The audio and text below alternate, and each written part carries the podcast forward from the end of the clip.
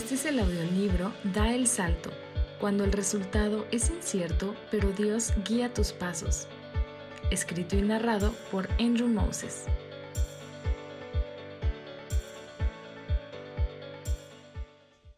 Capítulo 13. Compra la amistad, tu mejor inversión. El niño se detuvo de jugar Dejó el muñeco en el césped enfrente de su casa y se puso de pie al oír el rugir de un motor. Enseguida, un Mercedes-Benz pasó a velocidad de carretera.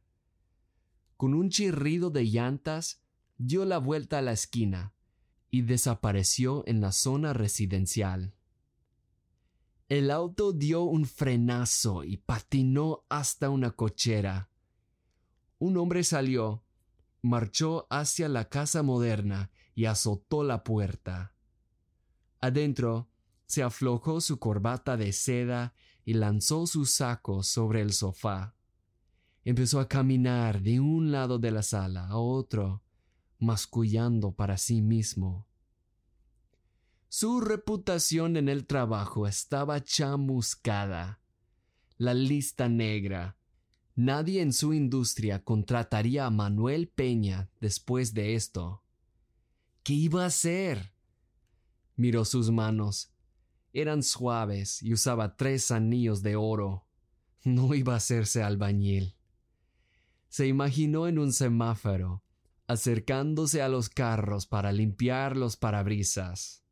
Se rió para sí un momento. Luego se paró en seco. Jamás haría eso. Solo necesitaba dos segundos para pensar. Pensar. Piensa. Hacía una hora, Manuel se sentaba en una silla con respaldo de piel en la sala de juntas de su empresa. No se esperaba la emboscada. Ante su jefe fue acusado de desfalco fue despedido en la misma junta y ahora tenía que entregar los libros de las cuentas para el día siguiente a las nueve. Lo peor fue que la acusación era cierta. Manuel era un mago. Empleaba un juego de manos en cada trato, y ahora tendría que pagarlo todo. Pero tal vez, pensó, podía sacar adelante un truco más. Agarró su maletín y su saco y corrió a su Mercedes. Tenía dieciocho horas y el reloj corría. Licenciado, veo aquí que debe trescientos cuarenta mil a la empresa, dijo Manuel al hombre al otro lado del escritorio. Sí, es cierto, objetó el otro. Pero en el contrato hay previsto un plazo de... Yo sé lo que dice el contrato. Manuel le interrumpió con una sonrisa. Lo escribí, ¿se acuerda? Pero relájate, no vengo a cobrar nada. Manuel se reclinó en la silla y cruzó la pierna. En realidad, lo veo como un cliente apreciado. Hoy vengo con una muestra de gratitud. ¿Cómo ve? Si bajamos esa deuda pendiente a doscientos mil. El otro hombre dudó un momento. Trató de leer la cara de Manuel. Cuando aparentemente no había ninguna trampa, una sonrisa se alargó en la cara del licenciado. Bueno, pues. Manuel, gracias, de verdad. Manuel sacó de su maletín una pluma y un contrato nuevo. Así trato a los amigos. El hombre asintió. Amigos. Tomó la pluma para firmar el papel. Después de archivar la hoja, Manuel se paraba para irse. En eso el otro ofreció. Manuel, si necesitas algo, no dudes en llamarme, ¿sabes? Cualquier cosa. Manuel frunció el ceño y asintió con la cabeza. Qué amable. Bueno, tal vez sí te lo acepto uno de estos días. Minutos más tarde, el Mercedes-Benz volaba sobre la carretera. Quince horas le quedaban hasta tener que entregar el libro de cuentas. Las modificaciones tenían que hacerse ya. Se fue deprisa de cita en cita con sus viejos clientes, bajándole sus deudas a la empresa. Las horas pasaban y Manuel acumulaba más favores. Pronto podría canjearlos y así no perder la vida lujosa a la cual estaba acostumbrado. Esta historia es una versión contemporánea de una parábola en la Biblia. Jesús contaba historias ficticias para ilustrar puntos que quería hacer. La primera vez que la leí, pensé, van a pillar a esta rata, van a meterlo en la cárcel, o mejor, siendo la época de los romanos, lo azotarán. Perdón, a veces las historias despiertan mi lado justiciero. Me apresuré a leer el final. Dice así en Lucas 16, versículo 8. Pues bien, el patrón elogió al administrador de riquezas mundanas por haber actuado con astucia. ¿Qué? ¿Ese es el desenlace? ¿Cristo inventa a un protagonista chueco y lo deja ganar? Así es, responde Jesús con un guiño. Pero cálmate, es solo una historia. No se te escape el punto. Es que los de este mundo, en su trato con los que son como ellos, son más astutos que los que han recibido la luz por eso digo que se valgan de las riquezas mundanas para ganar amigos, a fin de que cuando éstas se acaben, haya quienes los reciban a ustedes en las viviendas eternas. Lucas 16, 9. Presta atención a las palabras que Jesús dijo, riquezas mundanas. ¿Quién habla del dinero así? Vivimos en el mundo entonces es lógico que la riqueza sea mundana, pero no andamos diciendo los mangos mundanos o las playas mundanas o el arte mundano. No es necesario porque solamente se encuentran en esta planeta y en esta vida. Ahí Jesús te mete una duda. ¿O sí? ¿Será que las riquezas que hoy tienes son las únicas riquezas que existen? Jesús dice, cuando éstas se acaben. No dice en el caso que se acaben o si acaben, dice cuándo. Puede que llegues a la tumba con millones, pero no los llevarás más allá. Las riquezas que tengas solamente están a tu disposición por poco tiempo. El reloj corre. Lo que Jesús apreció del administrador en la historia es que este hombre se dio cuenta de la urgencia de su situación. Obligado a decidir qué importaba más, él optó por amigos. Amigos. ¿Fue una buena elección? Él invirtió en amistades porque durarían más que el sueldo de su trabajo. Pero tú y yo no somos empleados mañosos, espero. Entonces, ¿qué es lo que va a durar para nosotros? A ver, las empresas eventualmente capitulan y son reemplazados. Las obras maestras de arte se deterioran y se olvidan. Las pirámides están sujetas al desgaste y la erosión. Hoy en día se sabe que ni las estrellas evitan la muerte. Hay pocas cosas que duran hasta la eternidad, pero la parábola nos identifica dos, las personas y las relaciones que formamos con ellas. Armando las piezas del argumento de Cristo, si quieres usar tus recursos fugaces y marcar una diferencia para la eternidad, hay que comprar la amistad. Yo no fui el único que quedó perplejo después de leer esta parábola.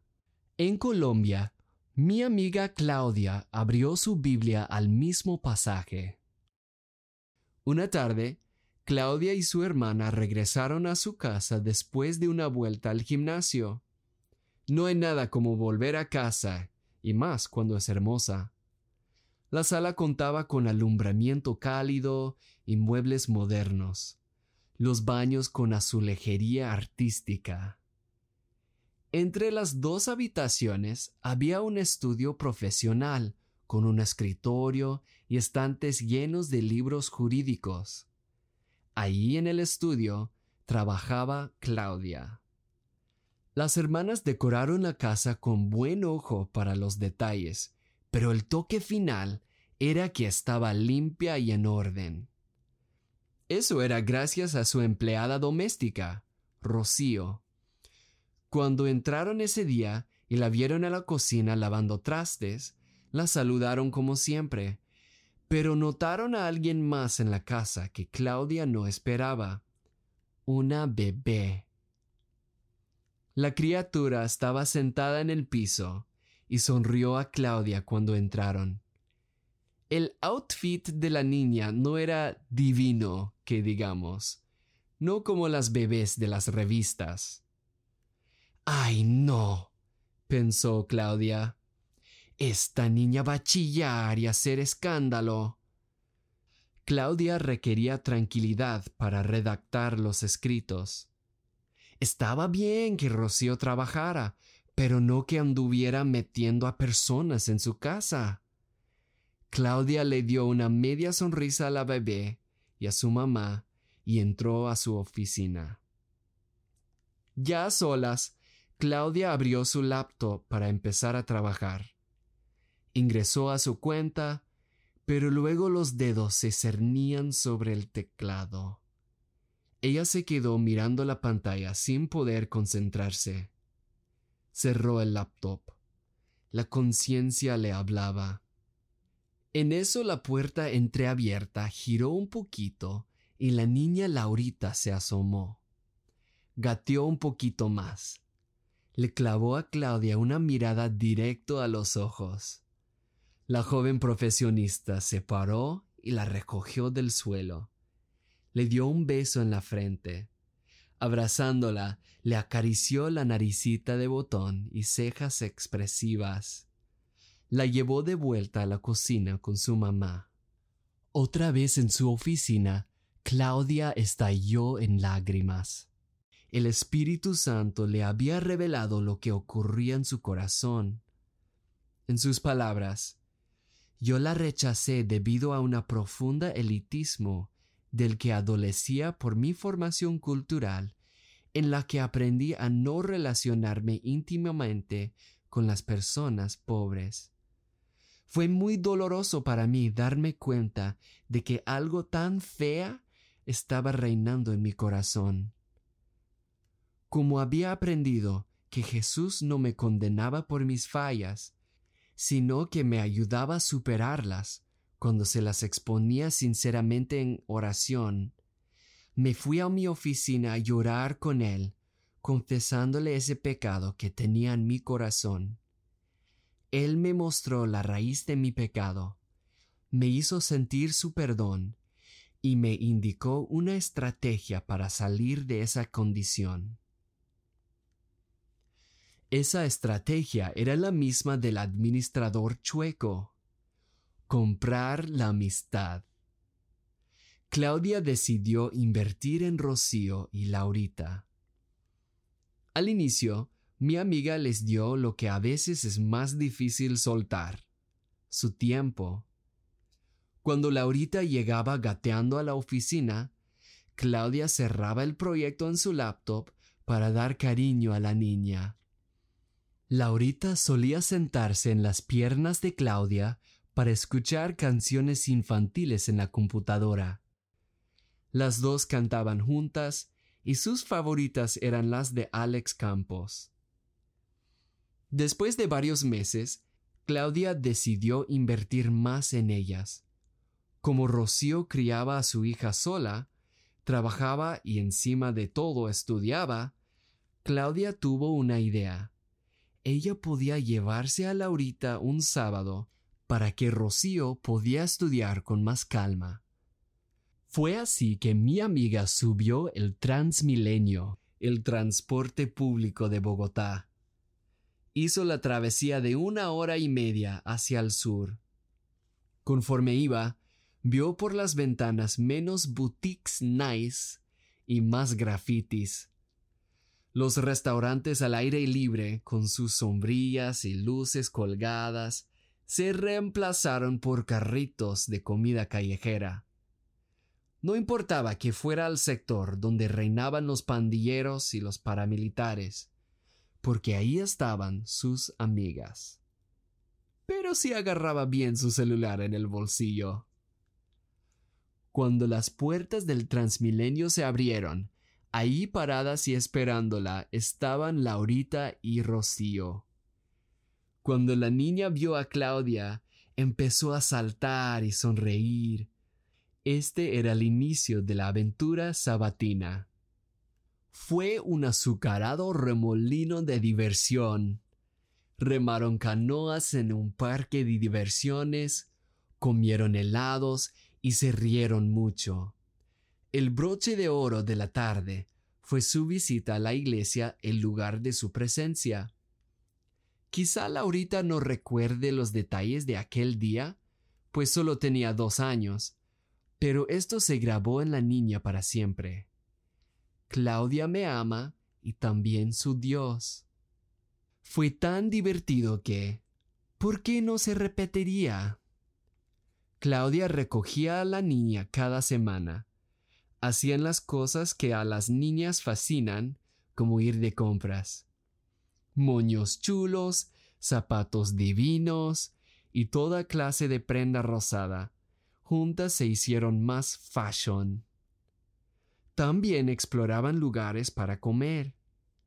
Cuando yo visité a Claudia, me llevó a una heladería en la cual prepararon el helado enfrente de nosotros, congelando la crema con los ingredientes que habíamos escogido. Estas escapadas sabatinas siguieron durante varios años. Si llegas a conocer a mi amiga, pronto vas a darte cuenta de que ella piensa en mucho más que la moda. Ella contempla el futuro a Claudia se le ocurrió que ella podía proveer a Laura una buena educación. Con esa intención, la inscribió en el jardín infantil Sueños de Colores. Cuando yo lo vi, me pregunté si era un kinder o más bien Disneylandia. La reja que rodeaba el jardín estaba hecha de gigantes lápices de colores y parecían haber materializado de una caricatura. A los dos lados del letrero habían muñecos de niños pintando. Pinceles del tamaño de árboles señalaban la entrada. Obviamente, mi amiga no quería meter a Laurita en una escuela cualquiera. Claudia reflexionó de esos días. En la medida en que yo realizaba este acto de obediencia a Jesús, mi corazón iba cambiando al punto de llegar a amar a esta niña como si se tratara de mi propia hija. Como tal, Claudia la incluía en sus vacaciones familiares. Volaron a la ciudad caribeña de Cartagena y al eje cafetero. En Barranquilla Laurita conoció a los padres de Claudia. Ellos se encariñaron con ella como abuelos. Laurita iba creciendo. Se convirtió en una lectora voraz. ¿Y sabes qué le gusta leer? Su Biblia. Una niña analítica habla a sus compañeros en la escuela de que Jesús sí existe y es bueno. Hasta pide a Claudia que le compre Biblias de niños para regalar a sus amiguitos. ¿Crees que Claudia dude un segundo en dárselas? Claro que no.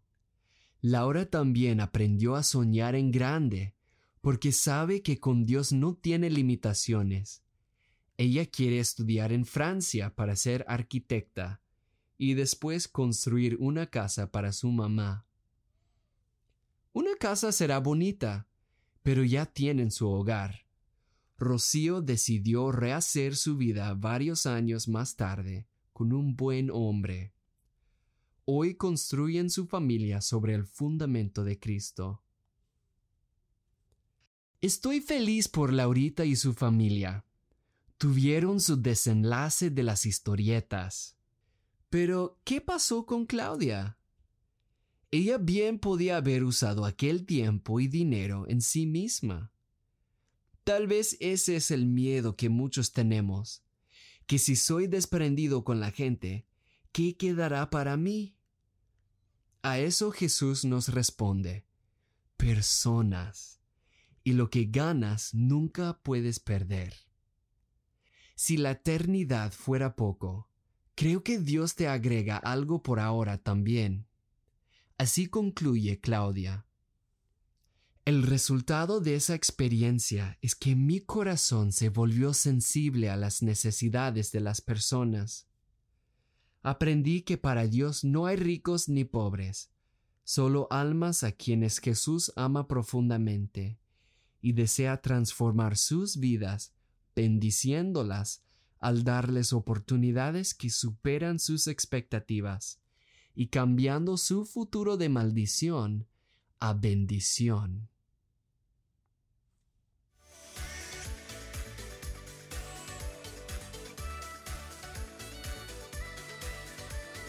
Gracias por escuchar este capítulo de Da el Salto.